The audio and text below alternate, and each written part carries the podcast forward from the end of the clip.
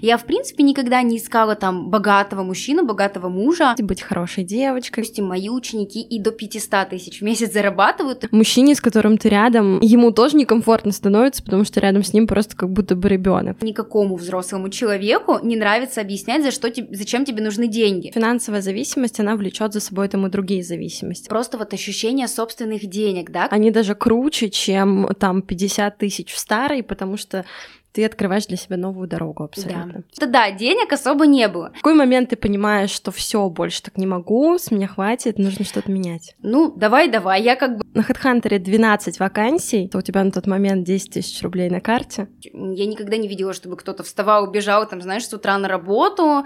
Я всегда знала, что у меня будет бизнес причина, по которой данная работа всегда очень востребована, потому что бизнес будет всегда, мы это знаем сто процентов. Лежать на Мальдивах. Да, у тебя будет пошаговый план. Тебе было грустно закрывать магазин?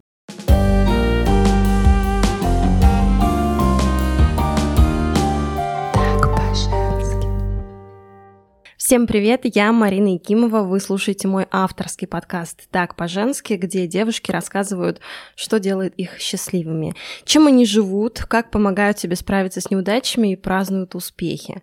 Сегодняшний выпуск я с большим удовольствием посвящаю женской реализации – Поговорим про женский бизнес, о фрилансе, как зарабатывать, сидя дома, мамам в декрете, студенткам и всем тем, кто мечтает уйти из найма и не иметь финансового потолка.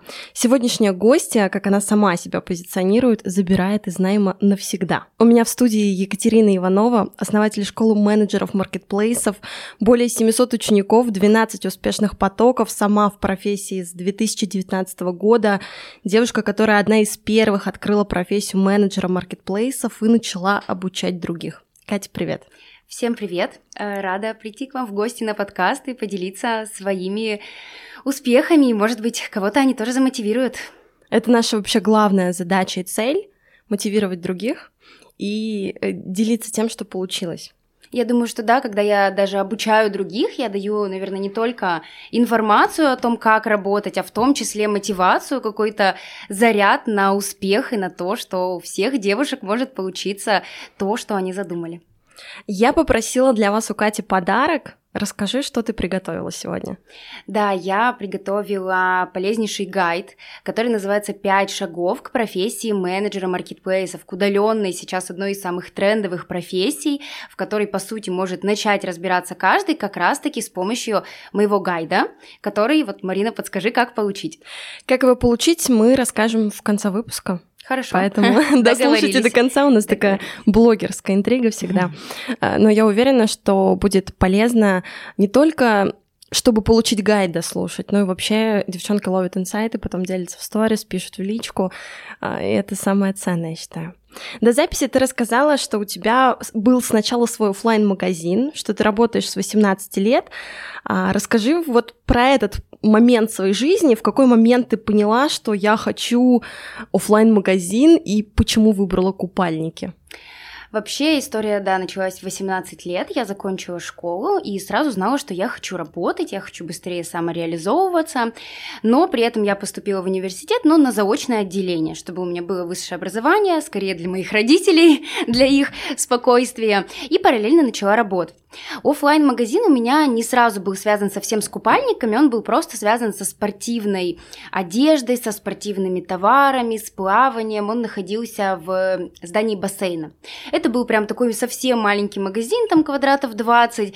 И поначалу я там сама прям и продавцом, и бухгалтером, я не знаю, и вообще всем на свете. И, естественно, там закупала товары сама, рассчитывала прибыль сама. То есть мой, моя первая работа, по сути, сразу была связана с товарным бизнесом, с продажами, и тогда мне, конечно, казалось, что это классно, круто управлять собственным магазином. Это, конечно, не сказать, что было легко, в 18 лет, естественно, там, там не было еще машины, не было каких-то больших возможностей, поэтому считала там все деньги, старалась что-то дополнительное там закупить какой-то товар, где-то сэкономить. Было даже такое, что сама на автобусе ездила там с товарами, возила мешки, чтобы там больше были продажи.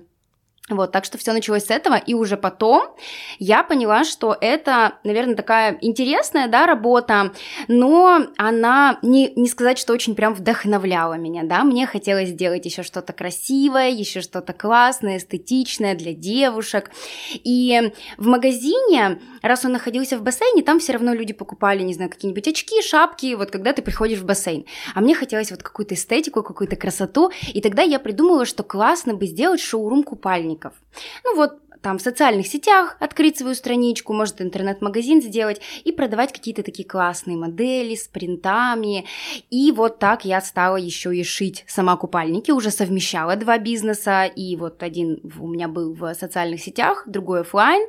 Сама шила купальники. Э, ну, некоторые модели, да, но э, людям, которые прям покупали, у нас просто было собственное производство. На производстве я заказывала определенные модели, и мне отшивали вот специально под девушек. И мне казалось, что это очень так красиво, классно. Мне все там высылали фотографии с бассейнов, с отпусков, и, ну, от этого, да, я прям кайфовала. А вот э, купальникам понятно, как пришла. Это эстетика. шапочки очки. На самом деле, все началось с того, что у меня в семье уже есть свой бизнес.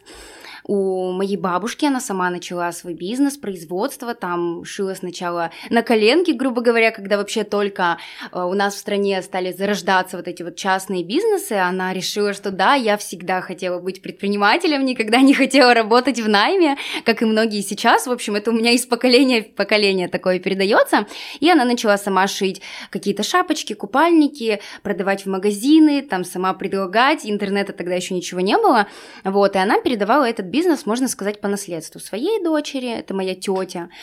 Потом я тоже подключилась, и вот совместно с моей семьей мы открыли офлайн магазин но полностью он был на мне, так скажем. То есть я им самостоятельно занималась, там курировала продажи, какие-то закупки, но получилось так, потому что у нас в семье вот такой вот бизнес производства и по пошиву в основном спортивной и для плавания одежды.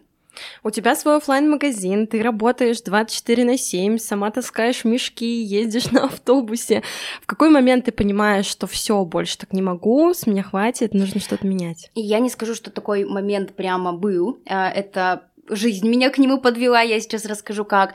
Мне всегда, в принципе, нравилось работать, и у меня в семье было принято, что надо работать. Вот это вот стандартное выражение, кто не работает, кто не ест, поговорка, да, такая. У нас она была прям популярна, и я всегда знала, что нужно упорно работать, нужно много работать, трудиться там, да, для того, чтобы достичь каких-то своих целей. Поэтому не было такого, что я понимала, блин, я так больше не могу, это очень тяжело, это очень сложно. Да нет, вот как ты понимаешь, работалось и работалось. Тем более мне сколько было, 18 лет, ну там 19-20, все равно ты только начинаешь, ты вроде на энтузиазме, да, еще молодой, еще не так сильно устал, поэтому работала как работала, а потом вот жизнь меня привела к маркетплейсам, и тогда я поняла, что можно работать по-другому. Полегче. Да. Тебе было грустно закрывать магазин? Вообще магазин я закрыла свой офлайн, наверное, когда это год-два назад только было, то есть я уже работала с маркетплейсами несколько лет, у меня было уже сотни учеников, успешных кейсов, и у меня уже был довольно большой блог на несколько тысяч подписчиков, и я понимала, что, наверное, офлайн магазин он уже все равно остался в прошлом, и шоурум купальников тоже пару лет назад я закрыла, когда уже работала с маркетплейсами. Поэтому, наверное, нет, я просто понимала, что одно перетекло в другое. До этого я занималась офлайном просто больше, а сейчас больше перешла в онлайн, вот и все, те же продажи, по сути. 2018 год. Восстанавливаем хронологию. Профессия менеджера маркетплейса вообще не популярная. На HeadHunter 12 вакансий. Ты пишешь в блоге, я у тебя прочитала, что у тебя на тот момент 10 тысяч рублей на карте. А как ты сделал выбор вот пойти в сторону маркетплейсов? Это было даже чуть-чуть попозже, скажу так, в начале 2019 года мне, меня жизнь сама, так скажем, привела к маркетплейсам, появился поставщик, ну, который был связан с, моей, с моим офлайн магазином который мне сказал, Катя, вот помоги вывести на маркетплейс товары. Ну, то есть не было вообще понимания, кто такой менеджер маркетплейсов, вот ты сама сказала, на ХХРУ 12 вакансий. Особо такого понимания не было, и появился просто вот такой потенциальный клиент, он говорит, Катя, давай выведи меня на маркетплейс. Ну, давай, давай. Я как бы тогда не так это сильно осознавала, не думала, что это как-то круто и перспективно, потому что в девятнадцатом году еще и офлайн магазин мой работал, еще и пандемии, да, тогда не было. Мы все не так концентрировались на удаленке. И я тогда в девятнадцатом году начала этот путь, вот просто выводила одного человека на маркетплейсы, а вот в 2020 году, в начале года как раз таки, мой доход от офлайна очень упал. Ну, потому что все перестали ездить в отпуск, кому нужны купальники, пандемия в 2020 году. Получается, мой офлайн магазин тоже закрылся на какое-то время, но остались обязательные платежи, налоги, аренда магазина, у нас на тот момент с мужем уже была ипотека, квартплата какая-то. В общем-то, да, денег особо не было. Я думаю, что делать? Блин, маркетплейсы классная сфера, и вот тогда как раз из всех утюгов уже начиналась вот эта информация, что это круто, что маркетплейсы на карантине выросли у нас очень сильно в продажах. Я думаю, вот бы мне самой выйти поставщиком, создать свой бизнес. Ну, у меня же был офлайн магазин купальники, я в принципе всю жизнь хотела свой бизнес. Но я понимала, что денег-то на вложение нет, потому что как бы мы ни смотрели, может быть, какую-то информацию по маркетплейсам, как круто быть поставщиком, на самом деле для того, чтобы стать реально крутым поставщиком и начать много зарабатывать, нужно довольно много денег в товар вложить, закупить, произвести. И я понимала, что этих денег нет, поэтому почему бы мне не помочь другим? То есть, в принципе, опять же, такого понятия «вот я стану менеджером» не было. Просто, может быть, я тоже могу кому-то помочь, как я помогла до этого, и кто-то мне за это заплатит, да, почему нет, такой фриланс. И я, опять же, не зная, где искать клиентов, это сейчас, например, у меня ученики учатся, я им рассказываю, вот тут 10 сайтов, тут 10 телеграм-каналов. Я тогда вообще не знала, у меня была социальная сеть, ну сколько там, 300 подписчиков, все мои друзья, 50 просмотров в сторис. Я не побоялась, начала писать посты, рассказывать про это, выкладывать какие-то сторис, сторис. Поначалу люди меня вообще не понимали, потому что тогда это не было так популярно. Мне даже задавали вопрос, ты что там, работаешь на маркетплейсе, да, как ты их продвигаешь? Но уже недели через две ко мне обратились первые клиенты за консультациями, за тем, чтобы вывести их на маркетплейс. И вот так постепенно через социальные сети я стала себе клиентов набирать. Получается, ты просто выкладывала посты, клиенты сами тебя там увидели, нашли и пришли за услугой. Да, по сути, да, я выкладывала сторис, рассказывала, чем я занимаюсь, рассказываю, как можно торговать на маркетплейсах, и мне в директ постучались, сказали, Катя, вот вы работаете, мы как раз хотим выйти, давайте вы нам поможете. А как думаешь, почему тот поставщик, который первый обратился, выбрал именно тебя? Я думаю, что потому что я рассказывала, я, потому что я рассказывала честно просто, как выглядят маркетплейсы. То есть я не особо рекламировала себя, продавала себя. В, наверное, в моих постах сторис чувствовалась какая-то честность, вот просто откровенный рассказ, что чтобы работать на маркетплейсах, нужно приготовить там ряд документов, нужно ряд вложений, рассказывала и про сложности, рассказывала, как сделать этикетки, упаковку на товар. Это, кстати, в принципе, мне кажется, моя такая особенность и сейчас, когда ко мне приходят ученики, я спрашиваю их после курса, почему вы пришли именно ко мне, почему среди других курсов выбрали именно меня. Многие говорят о том, что нам очень нравится, что ты честно, откровенно рассказываешь и о минусах, и о подводных камнях, и о том, как все есть, то есть без каких-то розовых очков. И, наверное, тогда было точно так же. То есть я просто делилась тем, что знаю, и поставщик понял, что, во-первых, я в этом эксперт, раз я действительно про это так подробно рассказываю, и, во-вторых, без каких-то прикрас, украс. Ты сказала фразу «я всегда знала, что у меня будет бизнес». Да. Откуда это? Наверное, от моей семьи, вот потому что, как я сказала, моя бабушка изначально занималась бизнесом, своими руками шила, закупала ткань вместе с дедушкой, и Наверное, это вот такое семейное что-то, потому что я видела, как работает моя семья на себя, вот этот свободный собственный график, вот это управление своей жизнью так, как ты хочешь. То есть я никогда не видела, чтобы кто-то вставал, убежал, там, знаешь, с утра на работу, вечером поздно, наоборот, приходил, то есть все как-то всегда в своем графике. Мне очень нравилось, я в детстве с бабушкой, с дедушкой могла ездить по работе, то есть они ездили, допустим, на закупку ткани или отвозить какой-то товар, я могла ездить с ними, знаешь, там на машине покататься, куда-то покушать, заехать, пообедать, и мне всегда так нравился вот этот формат жизни, когда ты не разделяешь работу и просто жизнь, когда ты понимаешь, что у тебя все в одном, и ты от этого кайфуешь, ты захотел, пообедал в одном месте, месте, захотел в другом. Захотел там, я помню, бабушка и до ночи бывает сидела, да, там что-то собирала, что-то упаковывала, и ей это нравилось, ей было в кайф, что она может работать именно в то время, в которое она хочет. И, наверное, я просто привыкла к этому формату жизни и всегда стремилась к нему. Что поменялось в твоей жизни после того, как ты перешла из офлайна в онлайн? Я думаю, что наслаждение жизнью, мои, может быть, хобби, какие-то интересы, просто времяпрепровождение, потому что когда ты работаешь в офлайне, ты уезжаешь утром все равно, у тебя не так много времени утром на какие-то свои дела, да, ну, то есть для меня встать там в 7 утра для того, чтобы сделать, может быть, утреннюю там гимнастику, спокойный завтрак, это вообще unreal.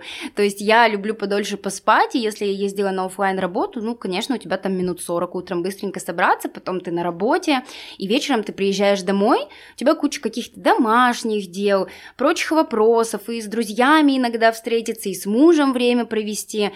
А когда ты работаешь получается, онлайн я, например, начала изучать английский, проходить различные курсы по искусству. Мне очень нравится изучать вот какие-то такие интересные моменты, просто для себя, да. Э, может быть, там читать больше книги, видеться с друзьями, спокойно готовить завтраки, классно, я там всегда стараюсь утром что-то необычное приготовить, я бы, наверное, сказала, что это вот просто какая-то более насыщенная жизнь. Ты никуда не торопишься, ты замедляешься, ты успеваешь сделать что-то для себя в течение дня. Ты всегда днем можешь сделать перерыв, почитать, позаниматься своими хобби и потом, например, наоборот, вечером приступить к работе. Наверное, такой больше легкий, размеренный день, насыщенный не только работой.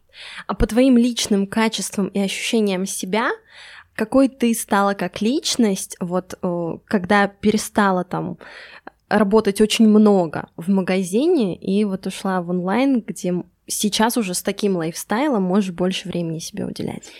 Наверное, я стала более спокойным человеком, более общительным человеком, потому что я сама по себе вообще как интроверт, можно сказать, человек. Не сказать, что я очень люблю большие компании шумные, не очень люблю прям много встреч ежедневно, а когда ты еще офлайн работаешь, то это в принципе еще тяжелее, тебе вечером никого уже не хочется видеть, и ты понимаешь, есть такое ощущение, что да, ты вроде и не сказать, что экстраверт, но жизнь-то все равно проходит, все равно где-то потусить, где-то погулять, куда-то выйти в новое место.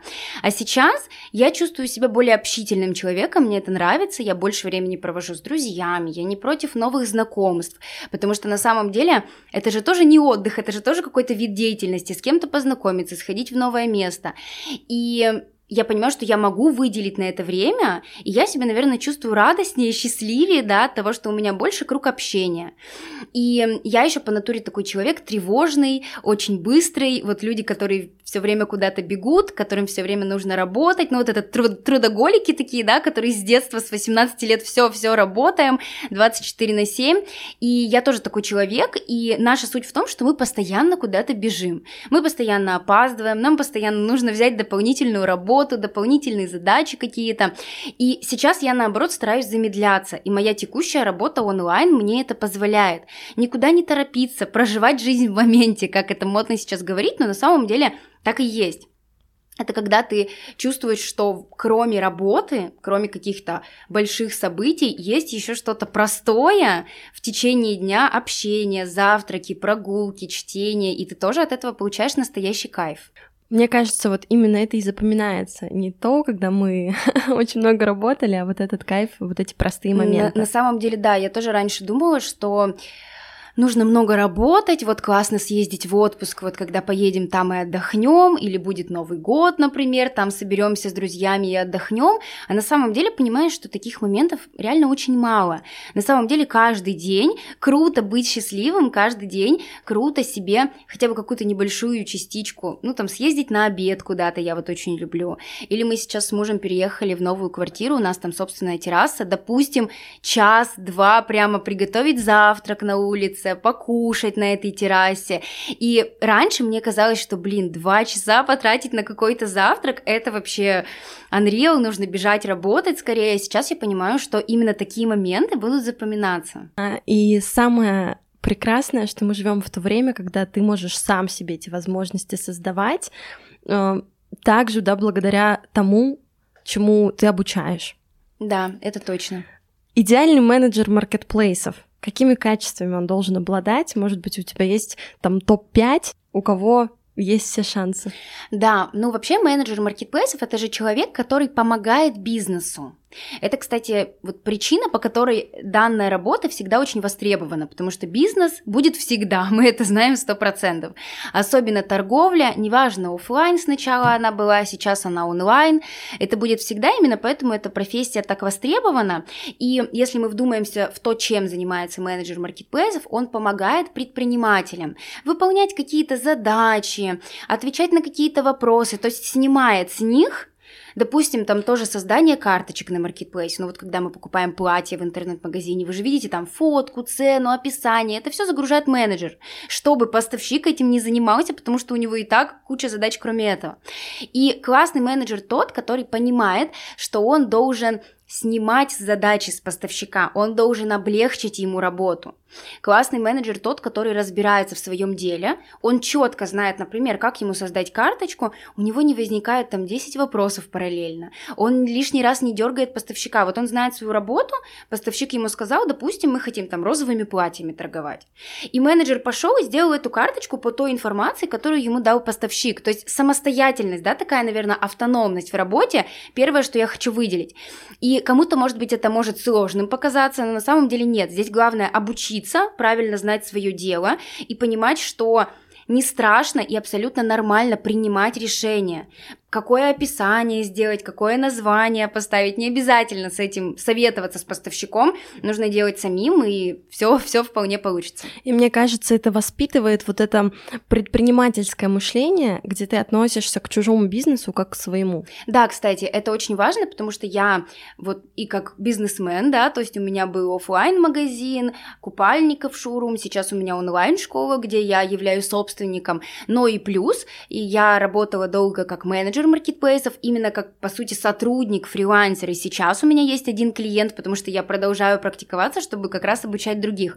То есть я из той, из той позиции работала и понимаю, что для предпринимателей им очень важно, чтобы их сотрудник, фрилансер, да, пускай на аутсорсе, он относился к этому действительно вот с таким же трепетом, чтобы это было так же важно, чтобы он понимал, что это все серьезно, и это все нужно сделать на совесть.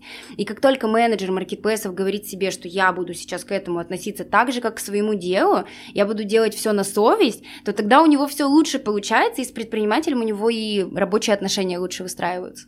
Сколько можно зарабатывать? Вообще менеджер маркетплейсов, ну, минимальная можно и от 15 тысяч в месяц, максимальная, допустим, мои ученики и до 500 тысяч в месяц зарабатывают, то есть очень большой разрыв. Почему? Потому что разная работа. Есть, например, предприниматели, клиенты, у которых один какой-нибудь товар. Ну, допустим, Маша делает сама браслеты, хочет продавать их на маркетплейсе. Вот Маша делает дома, сидит руками и берет себе менеджера, который ей будет там всякие карточки товара заводить, поставки делать. И, конечно, Маша не будет много платить менеджеру, но у Маши и работы один там час в день, допустим. И, конечно, в таком случае там менеджер маркетплейсов за один час в день может, ну, 15 тысяч в месяц зарабатывать. Естественно, там дома это все полностью удаленно. При этом бывают клиенты, у которых, например, загрузка 4 часа в день, 6 часов в день, у которых больше поставок, больше карточек. Они готовы уже и 40, и 50, и 60 тысяч платить. И бывает еще один вообще уровень клиентов, это те, которым нужна от вас полная загрузка, полная вовлеченность. Это когда ты и рано утром, и поздно вечером, и со всеми карточками нужно разобраться и все вопросы решить. Такие и от 100, и от 200 на самом деле может платить и один клиент, если у него большой бизнес и если много задач. Но при этом можно и миксовать. Можно взять двух небольших клиентов, там по 40 тысяч они будут тебе платить. То есть здесь очень классно, наша сфера настолько широкая, многогранная, что мы можем выбирать под себя клиентов, таких, которые подойдут тебе под твой график. А есть ли такая модель, где менеджер привязывается к проценту от э, выручки? Да, и такая модель, я бы сказала, наверное, даже одна из самых популярных. Это тоже еще один прям огромный плюс, про который я всегда говорю. Допустим, ты получаешь оклад. Вот 20 тысяч рублей у тебя всегда стабильно есть в месяц. Но при этом у тебя есть от выручки или от прибыли, ну, 2, 3, 4 процента. В среднем это так. И ты понимаешь, что ты однажды нашел себе клиента, и дальше ты работаешь с ним, и каждый месяц у тебя увеличивается зарплата, потому что ты влияешь и на продвижение, запускаешь рекламу, улучшаешь карточку товара, анализируешь конкурентов, ты увеличиваешь продажи, поставщик доволен, потому что его прибыль растет, и при этом ты каждый месяц тоже растешь в своей зарплате. Это еще и круто тем, что тебе не нужно постоянно искать новых клиентов и думать, вот, а как бы мне в этом месяце не 30 тысяч заработать, а найти еще одного клиента и заработать 60. Нет, ты просто больше вкладываешься в этого клиента, ты концентрируешься на нем и начинаешь зарабатывать больше с него. Мне кажется, многие, кто идут вот учиться, они хотят пробить вот этот первый потолок в 100 тысяч рублей, и, на мой взгляд, это самый такой сложный потолок, где прям э, есть дикое желание это сделать. А есть ли у тебя какие-то советы, рекомендации, может быть, даже инструкция по шагам, как вот к этим заветным 100 тысячам рублей прийти? Я думаю, что нужно начинать, конечно, с малого. Если вы идете в новую сферу, вы приходите на обучение, уже во время обучения вы можете оказывать первые услуги. В основном у меня там ученики уже 15, 20, 30 тысяч могут там за первые месяцы работы, за, за первый месяц, да, точнее работы заработать, когда они еще только учатся, осваивают какие-то навыки, ты не ждешь, ты борешься со своим страхом, всегда в новой сфере это страшно, это небезопасно, куда бежать, что делать, но ты стараешься бороться со страхом, вот я тоже вначале уже говорила, что я стараюсь давать не только навыки, но и мотивацию, какую-то уверенность в себе, и упражнения и задания на курсе у нас есть в том числе, которые там не только на отработку навыков, но и на то, чтобы стать стать экспертом, специалистом и чувствовать себя уверенно. И ты начинаешь просто оказывать первые услуги. Даже неважно, первые ты заработаешь 5-10 тысяч. Это просто повлияет на твое становление как эксперта. И ты не боишься работать, ты не боишься брать за, браться за сложную работу, ты не ищешь какую-то идеальную вакансию, тоже очень многие в эту ловушку попадают. Вот будет какой-нибудь у меня клиент, он классный, у него мало обязанностей, он много зарабатывает, да, он, точнее, много платит, но на самом деле лучше взяться за любую первую работу, получить опыт там буквально месяц, и уже потом понимать, да, я себя круто чувствую, я себя уверенно чувствую, я отработал все на практике, я понимаю, что я теперь точно могу. И стараться искать одного клиента, с которым вы будете развиваться, развиваться в формате оклада плюс процента, и когда есть понимание, что там через полгода, допустим, вы сможете увеличить продажи этого поставщика совместно с ним, с его усилиями, конечно, и вывести его на несколько миллионов и саму, там, самому получать больше 100 тысяч. То есть если выделить такие три топ-совета, да, то не бояться браться за сложную работу, не искать легкого, не бояться вообще начать, стартануть, не ждать, пока все будет идеально и звезды как-то сойдутся, а заработать первые 2-3 тысячи рублей и там любую абсолютно услугу оказать и набираться опыта, помнить, что в первую очередь вам нужно получить опыт, и уже потом, когда вы будете себя увереннее чувствовать, абсолютно реально на любую сумму дохода выйти. Я полностью поддерживаю вот эту историю про то, что нужно получить первые какие-то деньги, потому что для мозга галочка поставлена, что типа, да, да здесь есть деньги, можно идти дальше. Пускай это даже 500 рублей первые будут, это тебе внутренне круто, я заработал 500 рублей. В новой для себя сфере. Да, и эти да. 500 рублей в новой сфере, они даже круче, чем там 50 тысяч в старой, потому что ты открываешь для себя новую дорогу абсолютно. Да, все так. А, я сама начинала как фрилансер работать, э, и мой самый большой страх был и страх тех ребят, с которыми я общалась, не найти клиентов. Я, как... мне кажется, слышу это каждый день. Как ты помогаешь в этом случае своим ученикам? А, ну, смотри, здесь фишка в том, моя, в принципе, особенность в том, что я а, начала работать менеджером вот тогда, в девятнадцатом году, когда это, в принципе, не было так популярно, мы говорили там несколько вакансий всего. И я продолжаю работать менеджером и по сей день тоже. То есть я у меня есть один клиент, я с ним работаю для того, чтобы, ну вот, знать самую актуалочку, знать, как сейчас взаимодействовать с клиентом. Я не становлюсь поставщиком, потому что мне важно знать именно, как менеджер работает, как он ищет клиентов, и за счет того, что, получается, там, четыре с половиной года я в этом варюсь, я знаю, как искать клиентов, я знаю, какие платформы для этого лучше работают. Я, самое главное, знаю, что цепляет клиентов, даже если у тебя нет опыта. Ну, то есть, знаешь, есть разные фрилансеры. Ты, допустим, можешь написать клиенту, увидеть какую-то вакансию, сделать на нее отклик, написать «я хочу с вами работать», давайте, я готова. А можешь подготовить какое-то грамотное предложение, допустим, оформить портфолио. И, кстати, вопреки распространенному мнению, для того, чтобы оформить портфолио, первое, даже не нужен реальный клиент. То есть можно самому сделать карточки, оформить небольшой кейс, да, то есть рассказать там про свои знания, этого уже будет достаточно. То есть если ты найдешь правильный подход к клиенту, если ты покажешь ему, да, я умею работать, да, я многое в этой сфере знаю, то можно выделиться даже среди более опытных коллег, которые зачастую приходят ни с чем, да, которые просто говорят, вот давайте, я хочу с вами работать. То есть нужно просто знать, что цепляет клиентов, как им донести, что вы эксперт, специалист в этой области, и тогда они поймут, да, там, Марин, ты классно в этом разбираешься, я вижу по твоему портфолио, Зачем мне даже спрашивать тебя про опыт, если я вижу в твоем портфолио, что ты уже эту тему понимаешь, ты уже сможешь довести меня до результата и все. И именно это я даю на своем курсе. У нас огромный блок, вообще у нас в принципе курс большой, он два месяца идет. И у нас есть огромный блок, где мы разбираем как раз-таки из чего сделать резюме, из чего сделать портфолио, что написать вот в этом отклике на вакансию, чтобы клиент вот увидел и подумал, круто, я хочу работать с тобой, ты мне уже сделал классное какое-то предложение. И в принципе, я по своим ученикам всегда вижу, какие сейчас сайты, телеграм-каналы, ресурсы более актуальны, где больше вакансий именно на менеджера маркетплейсов, где больше каких-то более крупных, что ли, да, вакансий, интересных, перспективных, и именно эти чаты, именно эти сайты точечно своим ученикам даю, чтобы они просто знали, где искать. Ты помнишь, на что ты потратила свои первые заработанные деньги на вот в качестве менеджера маркетплейсов?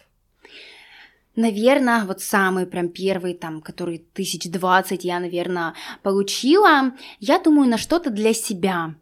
Может быть, какую-то одежду я купила, или я очень люблю готовить какие-то необычные блюда дома. Ну, вот чисто в удовольствие, да, пробовать новые рестораны. И мне кажется, просто вот на какое-то наслаждение, почувствовать э, какую-то радость, какое-то наслаждение в жизни. Вот что-то такое на самом деле очень простое, потому что это была небольшая сумма, да, там первые 20 тысяч я заработала.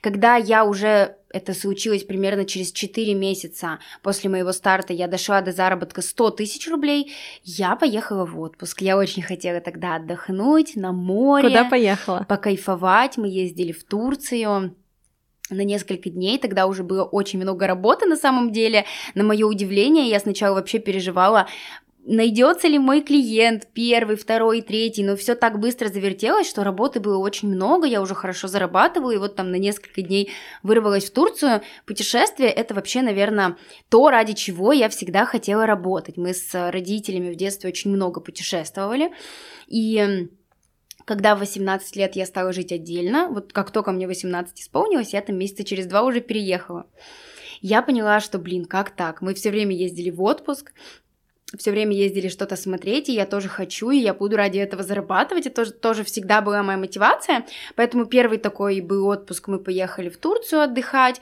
уже после стали ездить и в какие-то более разнообразные города, недавно там в Европе были, до этого в Египте на пирамидах, то есть путешествие, наверное, это моя прям большая мотивация работать.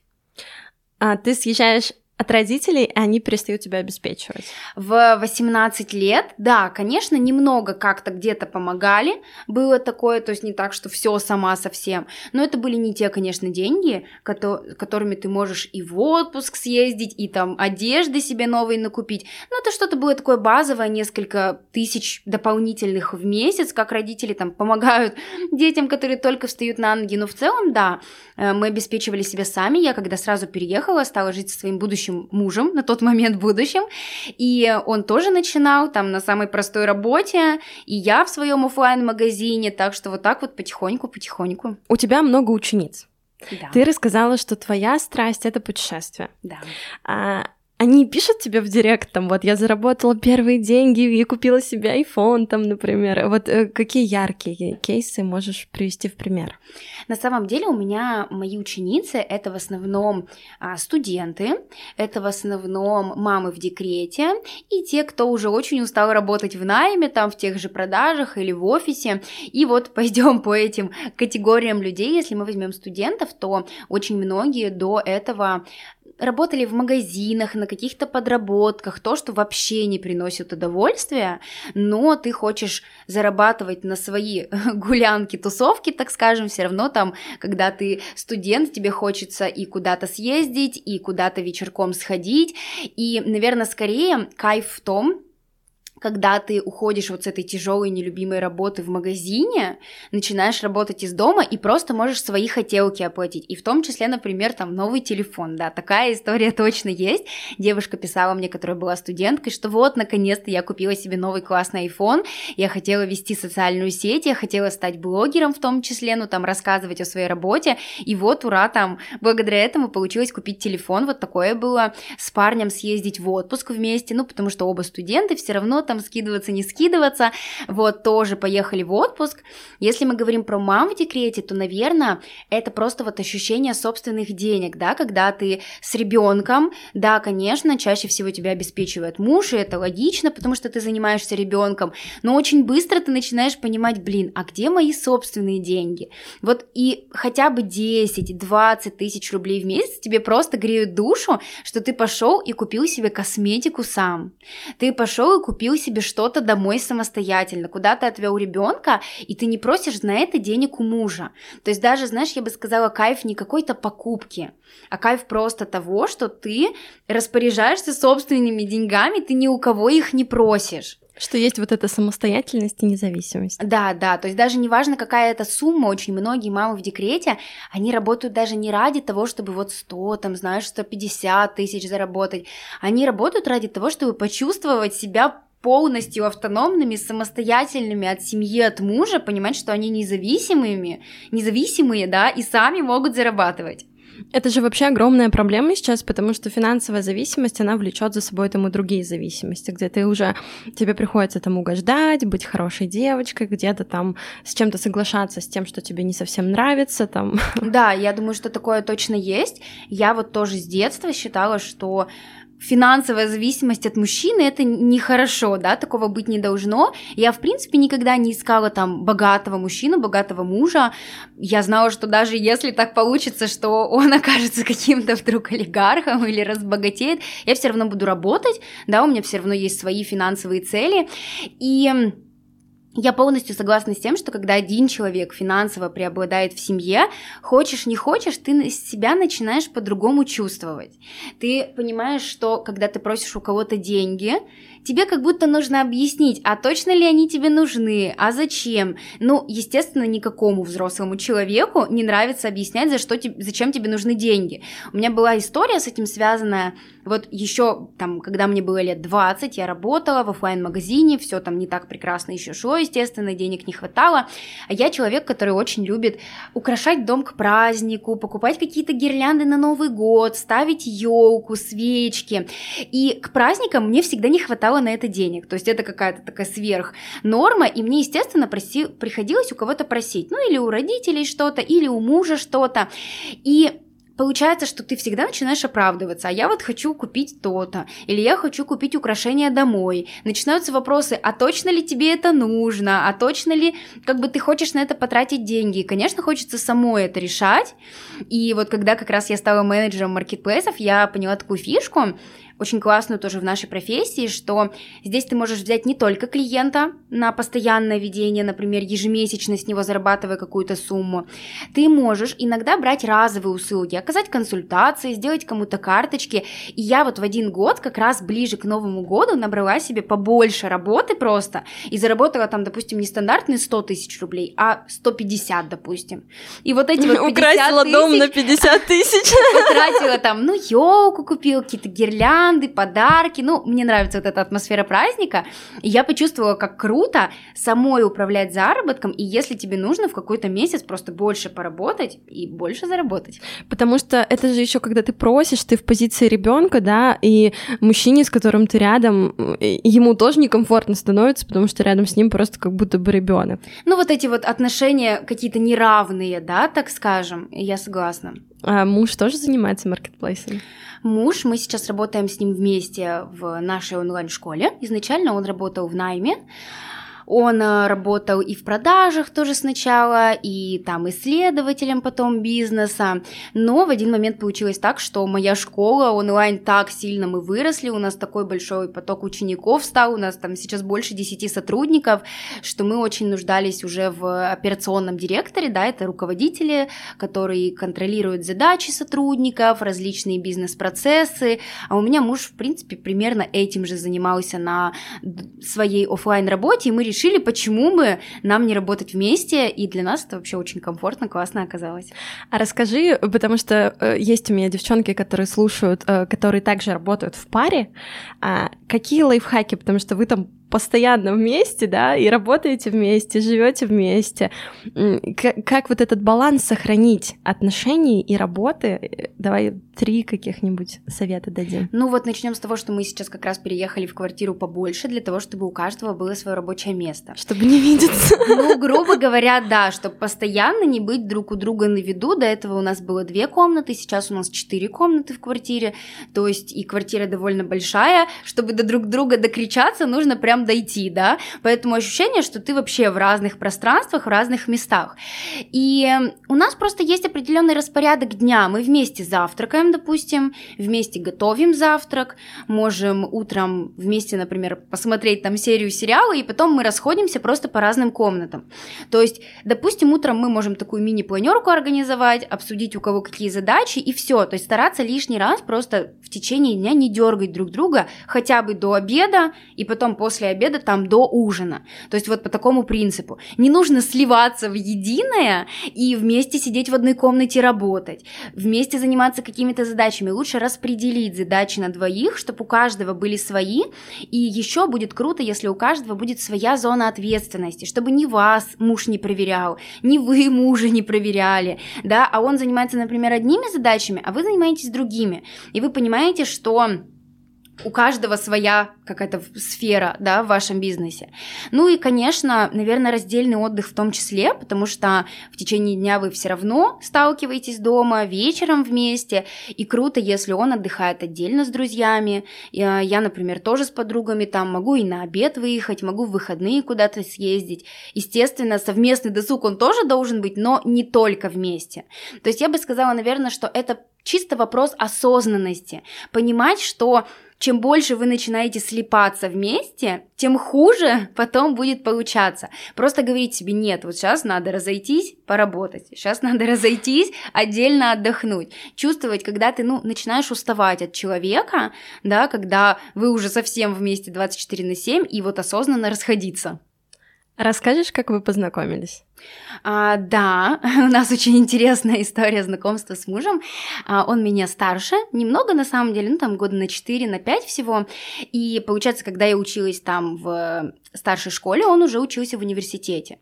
И вообще изначально мы познакомились, я ходила на какой-то детский кружок, ну, я не могу сказать, что детский, мне уже было лет 15, а ему было чуть больше, получается, там 20, и он э, был руководителем в этом кружке, мы так познакомились. Я, в принципе, можно догадаться, раз я начала работать в 18 лет, то в 16 лет я уже была довольно осознанным ребенком, я понимала, что происходит, и мой будущий муж. На тот момент, конечно, это, наверное, казалось бы очень странным. На тот момент руководитель кружка. Да, по сути, да, руководитель какого-то кружка старшеклассников, короче говоря. Он меня позвал а, съездить в лагерь поработать вожатым воспитателем. Он на тот момент уже учился в университете и ездил сам работать. И есть такое понятие, многие, наверное, знают, студенческие отряды. Некоторые ездят э, летом строить что-то, а некоторые ездят летом работать с детьми. И он меня позвал вот в такой студенческий отряд. Вообще обычно туда вступают, когда ты уже учишься в университете. Но я еще не училась в университете, он как бы меня позвал, и мы съездили вот поработать одно лето, другое лето, очень долго дружили, то есть не было никаких, естественно, там сразу э, любовных отношений, вот, просто дружили, общались, и вот когда мне уже было лет 18, наверное, все равно, так как вместе ездили в лагерь, пересекались на каких-то мероприятиях, получилось так, что дружба переросла во что-то большее, и на тот момент, получается, ему там было чуть больше 20, мне было 18 лет, он как раз закончил университет и собирался съезжать от родителей, А я в 18 лет тоже сразу подумала, а мне зачем? Я сразу работать же собиралась, я тоже не хочу с родителями жить. И поэтому получилось, что мы встречались всего несколько месяцев, и потом сразу стали вместе жить, потому что оба хотели съехать от родителей, оба хотели начать самостоятельную жизнь, поэтому все быстро у нас закрутилось, завертелось. Ну и, скорее всего, э, у вас э, одни взгляды, вы смотрите в одну сторону, потому что сохранить такие долгие, длительные отношения, да, учитывая, что они начались еще там э, с твоего 18-летия, нужно прям развиваться, да, на одном уровне, чтобы ну, никто да, не обгонял. Я думаю, что очень важно выбирать себе партнера, с которым ты на одной волне, да. То есть у вас одни вы одинаково любите отдыхать, например, да, у вас нету кардинально разных взглядов на жизнь, на отдых, на быт, да, когда, например, один человек любит э, гулянки, э, тусовки, например, а другой абсолютно это вообще ненавидит, ему вот лишь бы посидеть дома, то здесь, я считаю, сразу возникнет какая-то сложность, да, будет нелегко договориться, а мы в этом плане, да, на одной волне, иногда можем и выйти куда-то, иногда можем и дома посидеть, и в плане работы у нас такие одинаковые ценности, ценностей, что хотим и путешествовать, и жить в классной квартире, и развиваться, и все время больше и больше зарабатывать. То есть мы такие, может быть, карьеристы, да, в какой-то степени. Нам нравится работать, нравится зарабатывать. В чем твоя миссия? Я думаю, что моя миссия в том, чтобы как можно большему количеству, в основном, конечно, девушек и женщин, у меня учатся и мужчины, но большинство из них девушек, рассказать и показать, что сейчас в современном мире существует прекрасная возможность, которая называется фриланс, которая называется удаленная работа, очень многие ведь все еще в это не верят, потому что, ну, честно говоря, это появилось все еще не так давно. И пока это кажется все небезопасным, каким-то иногда страшным, и тебе не верится, что это все по-настоящему. И вот моя миссия показать, что на самом деле это очень доступно и это очень возможно. Не нужно далеко идти, не нужно 24 на 7 впахивать, не нужно прикладывать каких-то невероятных усилий, себя доводить до истощения, чтобы найти хорошую, интересную и прибыльную работу. И самое главное, я думаю, для всех девушек это, конечно, семья, это, конечно, дети. У многих сейчас есть дети или там в будущем планируют, естественно, становиться мамой. И возникает вопрос, а как и себя реализовать, и про себя не забыть, но при этом уделить достаточно времени ребенку. То есть не оглянуться потом назад и сказать себе, блин, а почему я так мало времени проводил с ребенком? Или почему я наоборот всю себя отдала ребенку? Ребенку, а про реализацию забыла. Понять, как это можно совместить. И как раз-таки удаленная работа, и в том числе профессия менеджера маркетплейсов, она ведь очень классно в этом помогает, потому что ты можешь больше не выбирать между карьерой и семьей, там, реализацией и воспитанием детей. У тебя все это по жизни идет вместе, то есть ты в течение дня и с ребенком, и задачи выполняешь, и с коллегами, и с клиентами общаешься, то есть у тебя и круг общения есть, и интересные задачи, и при этом тебе не нужно дергаться и на кого-то оставлять детей. И ведь еще профессия менеджера маркетплейсов очень классно в том, что здесь нет потолка в реализации. Очень многие мои ученицы начинают именно с профессии менеджера маркетплейсов, накапливают небольшой капитал, смотрят, как работают поставщики, и потом открывают свой бизнес. Это тоже, согласитесь, очень крутая перспектива. Допустим, ребенок совсем маленький, ты подрабатываешь менеджером, ребенок становится повзрослее и уходит в садик, и ты уже полноценно начинаешь заниматься своим бизнесом. Это тоже прям крутая стратегия роста. Как ты считаешь, каждый ли может стать предпринимателем? Я думаю, что стать может предпринимателем каждый. Здесь просто нужно решить, надо ли это вам. Потому что предпринимательство это непросто. Но важно понимать, что, допустим, работа менеджера маркетплейсов на фрилансе – это все-таки фриланс, это не предпринимательство. И вы всегда можете начать с этого и почувствовать внутри себя, вам откликается уже то, что вы делаете сейчас, или вы хотите пойти дальше и не зависеть вообще ни от кого. Ну, то есть это такие этапы роста. Сначала мы, допустим, работаем в найме или мы в декрете, да, и зависим от мужа. Потом мы выходим на фриланс, мы уже независимы хотя бы от начальства и от своей семьи, но в любом случае у нас есть клиенты, перед которыми у нас есть обязательства, которые нам платят деньги. Это все равно гораздо меньший уровень зависимости, но все же. И вот здесь на этом этапе важно подумать, а вам так комфортно? Вы хотите уйти совсем в свободное плавание, когда это будет совсем самостоятельность, совсем никто не будет вас контролировать, здесь нужно понять, как комфортнее вам. Очень многие, и я считаю это нормально, остаются на этапе фриланса, понимают, мне достаточно, я хочу все равно там 70% своего времени уделять семье, ребенку, мужу, и вот здесь у меня там себе небольшая копеечка, грубо говоря, там 20, 50, 60, 100 тысяч, для всех это по-разному. Кто-то понимает, нет, я хочу еще, я иду делать свой бизнес, и я там запускаю товар на Wildberries. Нужно смотреть, что откликается именно вам. Ну да, здесь же еще нужно брать на себя тогда больше ответственности, нести больше рисков. Конечно. Поэтому кто-то может быть, вот я там 100 тысяч зарабатываю, плюс сверху какой-то процент падает, и ты знаешь, что эти деньги у тебя будут, и тебе не нужно рисковать. Да, у тебя меньше все равно нервов, все равно меньше обязательств, когда у тебя не бизнес, а фриланс. Поэтому нужно для себя просто посмотреть, как комфортнее. У тебя есть еще бизнес-идеи, которые ты хочешь реализовать? На самом деле я сейчас вообще полностью поглощена в профессию менеджера маркетплейсов и в, скорее даже в свою онлайн-школу, поэтому я, честно говоря, стараюсь не распыляться на что-то еще, так как сюда все мое время, все мое внимание уходит, я являюсь и преподавателем своего курса, то есть я перезаписываю уроки, я провожу эфиры с учениками, но мне бы хотелось, наверное, открывать другие обучения в рамках моей школы. Сейчас у меня есть там обучение совсем для новичков, которые только приходят и вот хотят научиться зарабатывать. Круто было бы сделать обучение для продвинутых, да, для тех, кто уже хочет узнать, ну, как это такая вторая ступень, прокачаться и, например, за счет своей экспертности зарабатывать больше. Здесь же тоже вполне очевидно, что когда вы прокачиваете свою экспертность в профессии менеджера, вы можете из клиентов больше денег брать. Поэтому вот такая вторая ступень обучения. Возможно, какие-то другие профессии на фрилансе, но пока все-таки остаемся с этим. У меня была мысль самой стать поставщиком, но честно, это большие вложения как денежные, так и временные. Я не вижу в этом смысла, потому что на той же профессии менеджера маркетплейсов, если реально развиваться, не бояться, браться за задачи, развиваться с одним клиентом, то можно и 300, и 400, и даже 500 тысяч зарабатывать. Ну и согласитесь, это гораздо легче, чем когда тебе рисковать собственными деньгами приходится и вкладываться в свой бизнес.